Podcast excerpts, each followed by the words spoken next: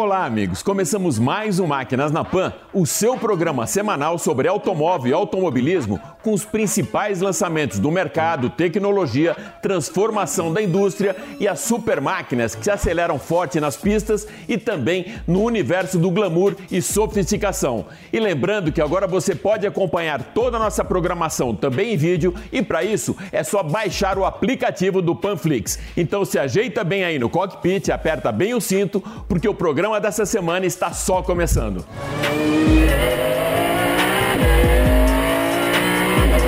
Depois de rodar mais de 4 mil quilômetros com o Tracker, o Máquinas na Pan avalia o mais novo SUV da Chevrolet.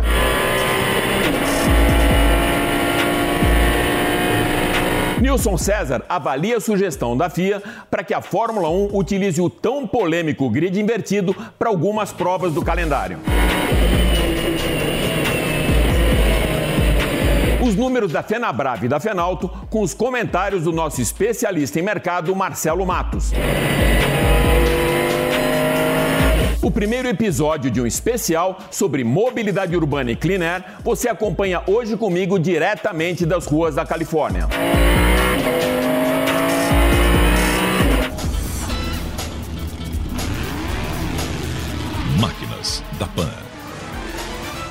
Para darmos a largada no programa dessa semana, eu vou levar você para o outro lado do Atlântico para uma visita a Pagani Automobili, lá na região da Emília-Romana, na Itália.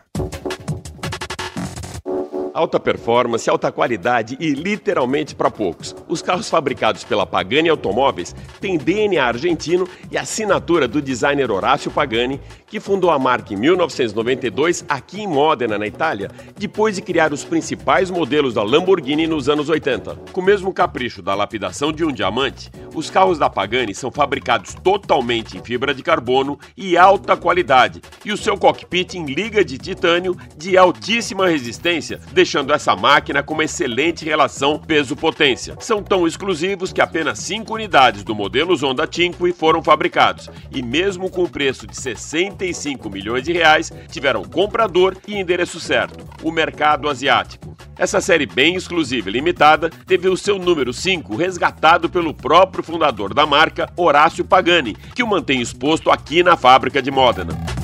De olho no mercado de luxo, Pagani concebeu o top de linha do modelo Zonta para concorrer com os super esportivos Maserati MC12, com o Koenigsegg CCX, com a Ferrari Enzo e também com a Bugatti Veyron, que são os carros mais caros do planeta. Equipado com motor Mercedes de 6 litros V12 AMG com 394 cavalos de potência, o Zonda C12 entrega uma performance igual aos carros de Fórmula 1. Somente três unidades foram produzidas desse modelo que teve seu lançamento lançamento em 1999 durante o Salão de Genebra. Uma versão mais potente, o Zonda S, tem um design mais agressivo, com o nariz alongado, abas na traseira para deixar o carro bem no chão, priorizando o downforce e seu motor AMG de 550 cavalos leva essa super máquina de 0 a 100 em apenas 3.7 segundos, atingindo a velocidade máxima de 335 km por hora. Seu custo, 3 milhões de reais. As ruas de São Paulo já testemunharam um dos mais raros modelos da marca italiana, o Zonda F, e na cor do escudo de Modena, o amarelo, mas por pouco tempo, já que o seu proprietário ficou apenas três anos com essa super máquina antes de vendê-la para um colecionador, um milionário colecionador inglês, por 20 milhões de reais.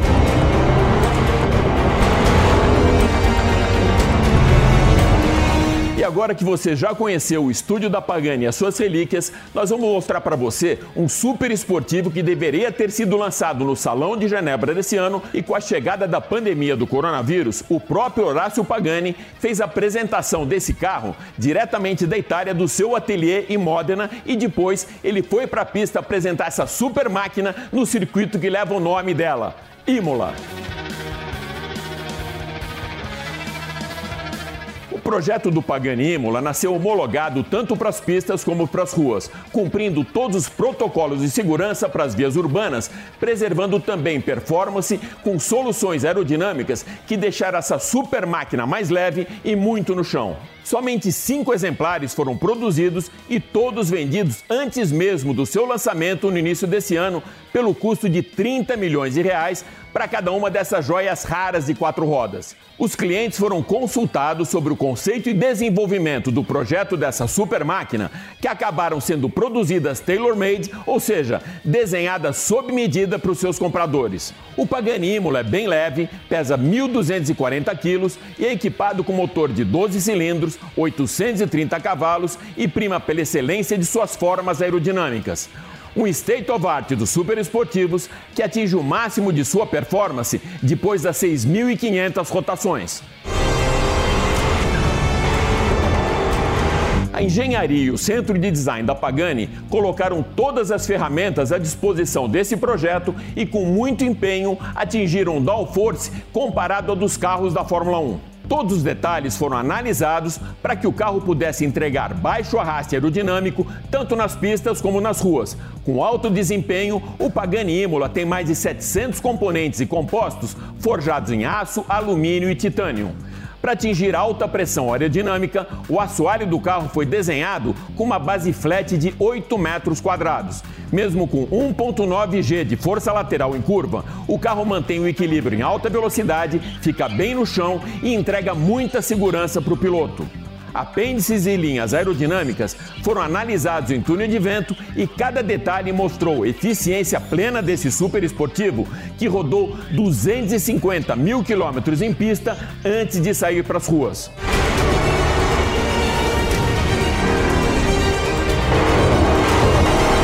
Combinação perfeita da harmonia do desenho, elegância, beleza aerodinâmica com alta performance foi a grande conquista de Horácio Pagani no Imola. A Pagani desenvolve compostos diferentes e materiais há 35 anos, numa época em que mal se falava em fibra carbono, titânio e alumínio, e é pioneira em desenvolvimento de tintas e vernizes com aderência nos compostos desenvolvidos para suas máquinas. Pagani Imola, um state of art das máquinas dos sonhos, com um conceito inspirado em Leonardo da Vinci, Horácio Pagani define muito bem a sua obra. L'arte e la scienza lavorano insieme, mano nella mano. A arte e a ciência trabalham juntas e de mãos dadas. Bom, e agora dos estúdios da Jovem Pan, a gente sai com muita segurança usando máscara, já que estamos em ambiente externo, né? Para falar do novo Chevrolet Tracker, que foi lançado em março no mercado e dentro da Jovem Pan com uma campanha muito bem humorada, utilizando várias plataformas da rádio, praticamente um multimídia com a campanha Chega de Arrependidos. A campanha contou com o envolvimento da turma do Pânico, com a participação do Emílio e da bancada super divertida e também irreverente do programa. Eu também fiz um test drive pelas ruas de São Paulo com a Marina Mantega ao volante ela mesma que conduziu o novo tracker. E no Jornal da Manhã, com avaliação também econômica do nosso especialista em números de mercado, Samidana. No Morning Show, no Jornal da Manhã, enfim, uma mega cobertura que se transformou em uma jornada digital pelos estúdios da Jovem Pan. O novo tracker está disponível no mercado desde março e hoje eu vou levar você para um test drive bem mais completo, já que eu praticamente andei nesse carro 4 mil quilômetros. Eu moro em Santos, não moro em São Paulo, então, desde março, ou seja, praticamente três meses, eu estou utilizando o carro como minha ferramenta de transporte da rádio, os três dias que eu vou para a rádio e também durante os finais de semana. Então, eu rodei basicamente 4 mil quilômetros com o novo Chevrolet Tracker e tenho aí para você um test drive muito completo e com a minha análise não só do produto, mas também um pouquinho aí de comportamento. A Chevrolet é líder de mercado já há quatro anos com o Onix, ou seja, é o carro mais vendido do país, e agora também busca a liderança dos SUVs com o lançamento do novo Chevrolet Tracker. Então eu vou convidar você para rodar mais alguns quilômetros junto comigo para a gente fazer junto essa análise do novo carro da Chevrolet, o novo SUV da Chevrolet. Vamos lá? Bom, agora já dentro do carro, ambiente seguro, estou fazendo esse test drive sozinho, então já posso tirar aqui a minha máscara, botão Start Stop, ligamos e vamos dar início aqui ao nosso test drive. O pacote do carro de conectividade ele é muito grande, hoje tem muita tecnologia em todos os lançamentos, principalmente nos SUVs.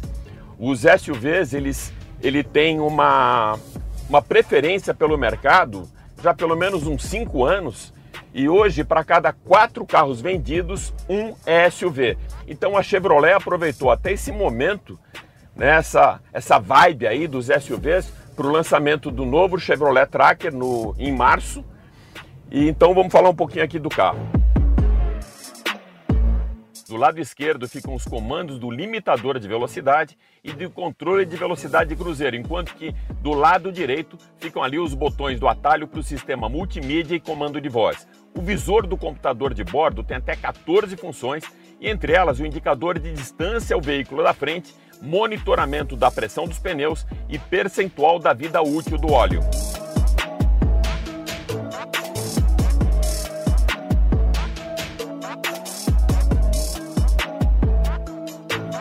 Direção elétrica, então proporciona um conforto ao dirigir maior também, principalmente em, em curvas mais acentuadas ou quando você está no estacionamento, precisa fazer uma manobra e ele é muito preciso. A suspensão do carro ela é muito bem equilibrada e você e você não recebe essas irregularidades do solo. Ele absorve muito bem toda a irregularidade do solo e além disso tem um conforto acústico também. O carro é muito bem uh, dimensionado e ele proporciona para você um conforto acústico que você não recebe esse barulho, por exemplo, nem da rolagem dos pneus no asfalto e também nem o barulho do motor. Então você tem o conforto acústico, o conforto visual com um teto solar panorâmico, que isso é legal para quando você pega uma, uma viagem aí com a família o visual sempre fica mais bonito. Hoje a gente está fazendo um teste mais urbano, mas quando pega uma estrada, o visual ele sempre agrada mais, principalmente os filhos. Quando você fala em SUV, é mais uma viagem com a família mesmo. O design interno é bem sofisticado, o console é soft touch, os faróis e lanternas são em LED, as rodas têm 17 polegadas e também eu fiz essa média dos 5 mil quilômetros rodados e a gente chegou a 12,1 km por litro no etanol. Claro que eu rodei muito mais nas estradas do que nas ruas, mas ainda assim é um bom índice de consumo e se a gente fizer aí uma projeção para as ruas vai dar entre 9 e 10 km por litro.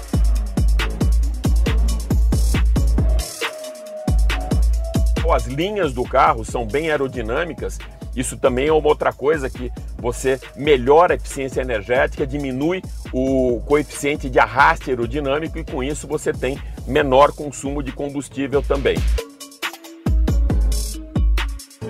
O ar condicionado, ele fica aqui na parte de baixo do console. A única coisa que eu acho que para um carro top de linha como esse, ele poderia ser bisone, né? Se você tem uma temperatura diferenciada para o motorista ou para o passageiro e também lá atrás. Mas o pacote tecnológico do carro é bem legal, proporciona para todos os ocupantes do veículo uma experiência muito bem conectada através de Wi-Fi nativo MyLink com Android Auto e Apple CarPlay, carregador sem fio, duas entradas USB para os ocupantes do banco traseiro e um design bem sofisticado e chega com porta-malas para 393 litros. A segurança é garantida por seis airbags de série, alerta de colisão frontal com frenagem de emergência, alerta de ponto cego e monitoramento da pressão dos pneus. O novo Tracker ele foi lançado em seis versões, com câmbios manual e automático, e duas motorizações, 1.0 e 1.2, e todas com motor turbo já saindo de série.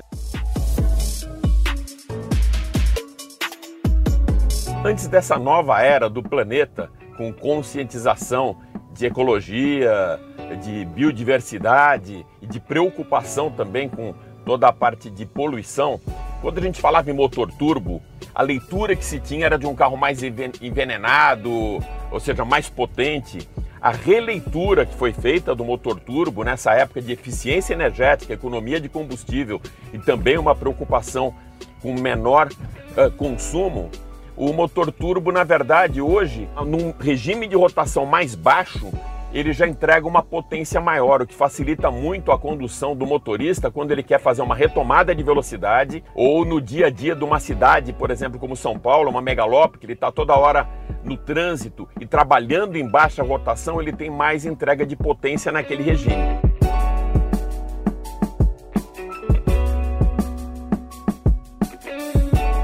e agora a gente já está chegando no final do nosso test drive. Vamos parar tranquilamente aqui numa sombrinha, mas sem esquecer, dentro do carro pode estar tá sem máscara caso você esteja sozinho, mas agora como eu vou lá para fora, mais uma vez, a gente coloca a máscara aqui, o carro em pé, aperta o start stop para desligar o carro e com muita segurança eu já posso sair.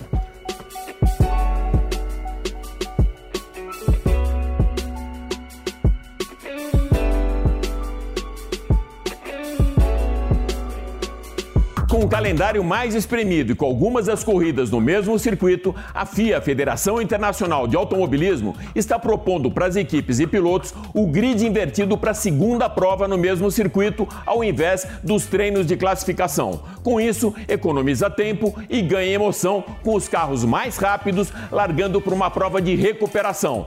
E para avaliar essa alternativa da FIA, eu trago aqui para a primeira fila do nosso grid Nilson César, meu parceiraço.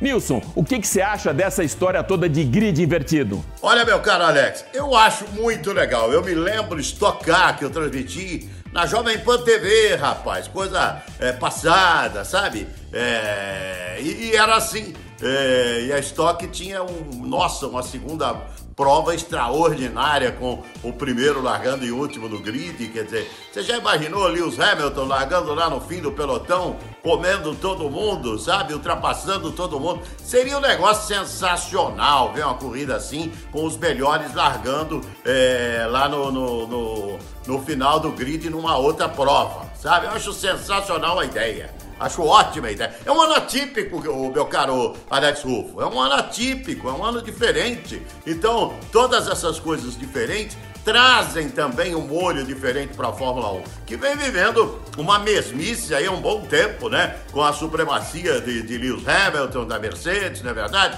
Então, é, é, como nós teremos um ano totalmente diferente, essa ideia é legal. Me lembro, repito, que transmiti provas assim de Stock Car nossa senhora! E o bicho pegava, rapaz, era sensacional. Nilson, na semana passada nós trouxemos aqui no programa a confirmação da abertura da temporada 2020 da Fórmula 1 para o início do próximo mês com o GP da Áustria. Algumas provas já foram canceladas e outras adiadas, o que pode deixar o campeonato com apenas 15 das 22 provas do calendário inicial ou até menos. Você acha que por isso o campeonato desse ano pode perder valor, como acontece com alguns times de futebol que tiveram campeonatos conquistados em anos atípicos? Olha, Alex Rufo, só quem for bobão que não vai dar valor pro título de 2020, da maneira que for. Nada de fazer comparações bobas, não. Mundial de 51 do Palmeiras, é, Mundial do Corinthians em 2000, nada disso. Você já imaginou se der certo a ideia, por exemplo, do, do cara que ganhar a primeira, a primeira prova é, na, na segunda, no mesmo dia, largar no último? Quanto emoção vai ter? Nossa, vai ser um campeonato muito valorizado. Sabe, num ano atípico, nós teremos, poderemos ter, se o pessoal for inteligente, poderemos ter sim um título de grande valorização. Eu não vou esquecer, como ninguém vai esquecer, o campeão mundial eh, de Fórmula 1 do ano de 2020 né? Por isso que eu estou torcendo para que nós tenhamos é, essas fórmulas propostas diferentes para a temporada de 2020 e que os, eh, todo mundo aceite, né? Parece que a Mercedes não está querendo aceitar, mas que todo mundo aceite, seria legal demais e o título seria hipervalorizado, como valeu o Mundial do Palmeiras em 51 e valeu o Mundial do Corinthians em 2000. Sim, senhor, do seu timão. Um abraço, Alex.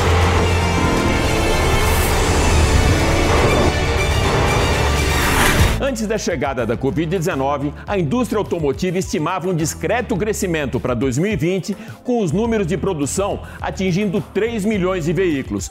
Com a paralisação das fábricas e também das concessionárias, essa estimativa caiu pela metade, conforme explica para gente agora Marcelo Matos.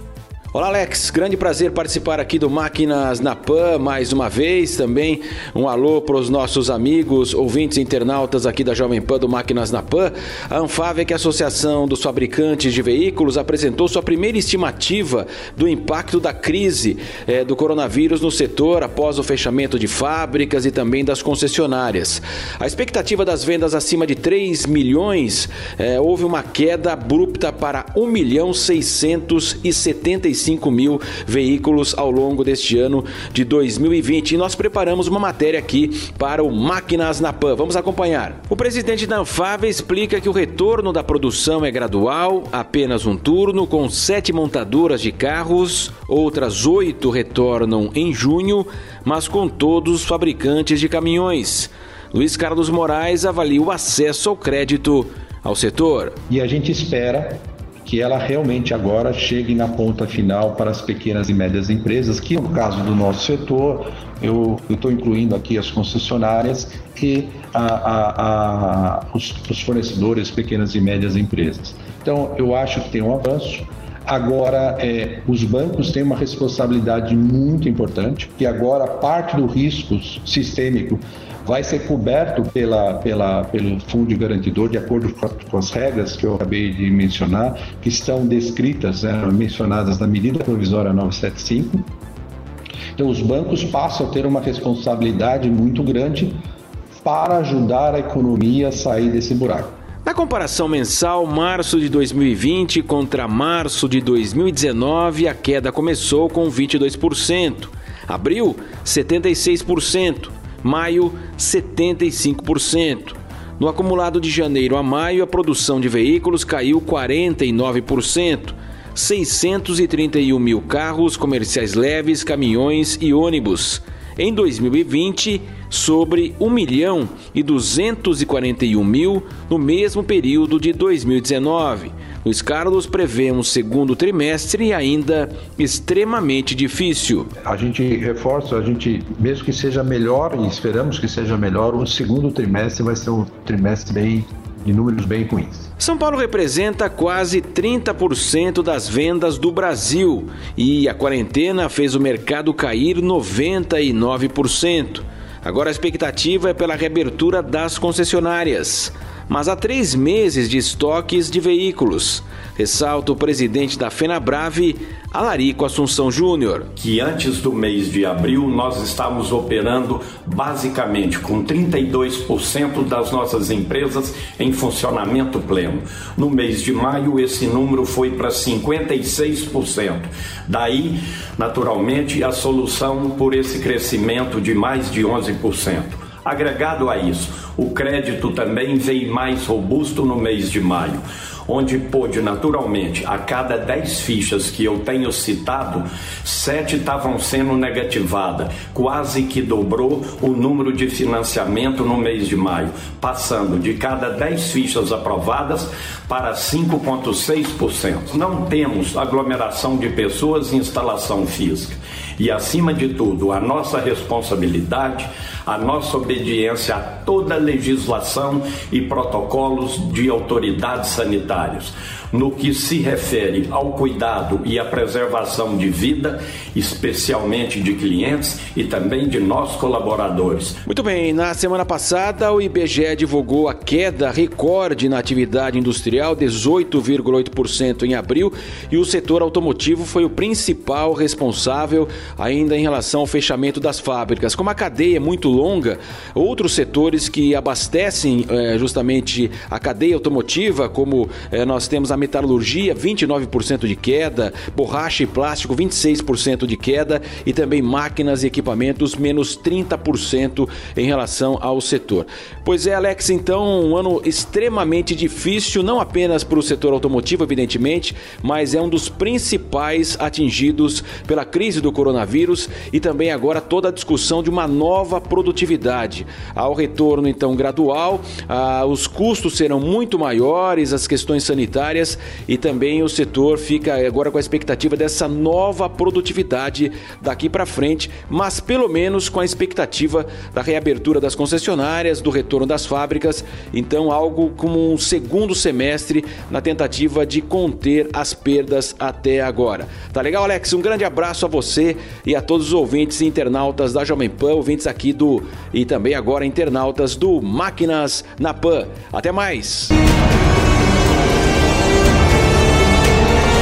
Hoje eu apresento para você aqui no Máquinas na Pan o primeiro de três episódios sobre mobilidade urbana e clean air, produzido na Califórnia, com um paralelo muito interessante sobre modais de transporte na cidade de São Francisco e também na cidade de São Paulo. Acompanhe então comigo agora.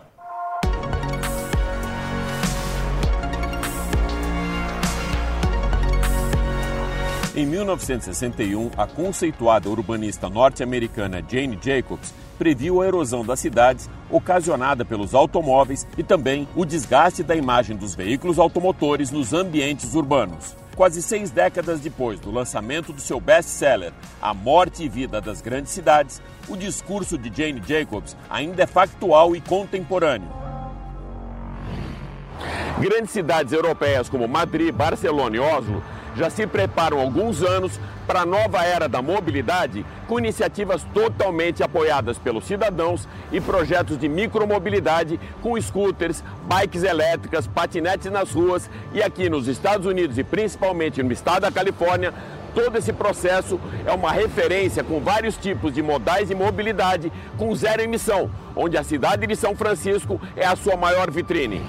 Mas nem por isso a cidade modelo de mobilidade da Califórnia deixou de estampar nessa semana na capa do seu principal jornal, o San Francisco Chronicle, uma análise sobre o crescimento da micromobilidade com bikes elétricas e patinetes totalmente alinhada com a conscientização dos moradores de São Francisco sobre emissão zero de poluentes e clean air. Sem a mesma evolução do Estado norte-americano com a mudança da frota de automóveis movidos a combustível fóssil para energia elétrica, a cidade de São Paulo fez avanços muito importantes na mobilidade urbana com a introdução em 2012 das ciclovias, faixas exclusivas para as bikes.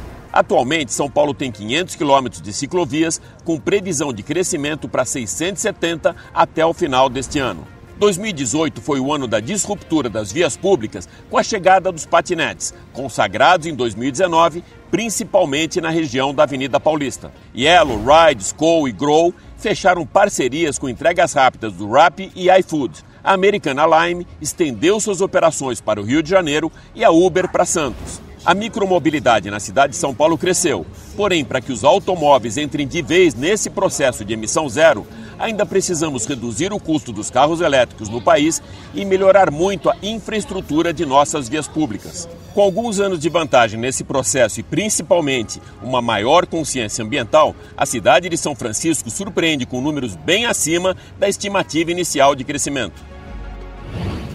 A troca de carros a combustão para elétricos na Califórnia atingiu um número recorde, fazendo com que o Estado ultrapasse o objetivo inicial para 2025, que é atingir a marca de 1,5 milhão de veículos com zero emissão.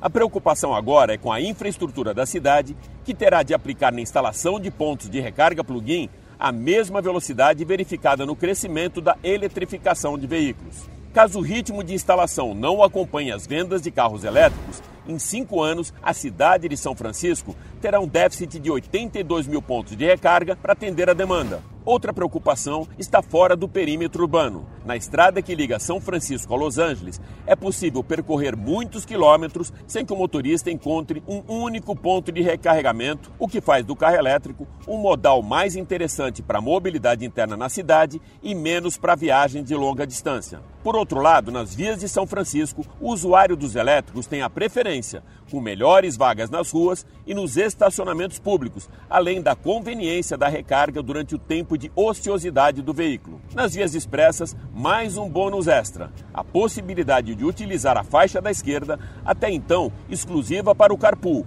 onde somente veículos com mais de dois ocupantes podiam trafegar. No caso dos elétricos, basta um selo que identifique o automóvel com a certificação de zero emissão e clean air. Atualmente, 600 mil veículos elétricos estão nas ruas da Califórnia e um dos problemas que o morador de uma cidade como São Francisco enfrenta é a dificuldade para alugar uma casa com garagem, para que o proprietário de um carro elétrico possa instalar um ponto de carregamento sem precisar contar com o sistema plug-in das vias públicas. Para o brasileiro, os desafios são ainda maiores, com o alto custo dos carros elétricos e a conscientização do usuário da micromobilidade, que vai bem além dos cuidados com o meio ambiente. A preocupação com o próximo na hora, por exemplo, de utilizar um patinete de forma adequada, com segurança, bom senso e respeito. É isso aí. O Máquinas na Pan dessa semana fica por aqui, relembrando você que agora dá para acompanhar o nosso programa também em vídeo pelo Panflix. Super obrigado pela sua audiência e até a próxima. Valeu!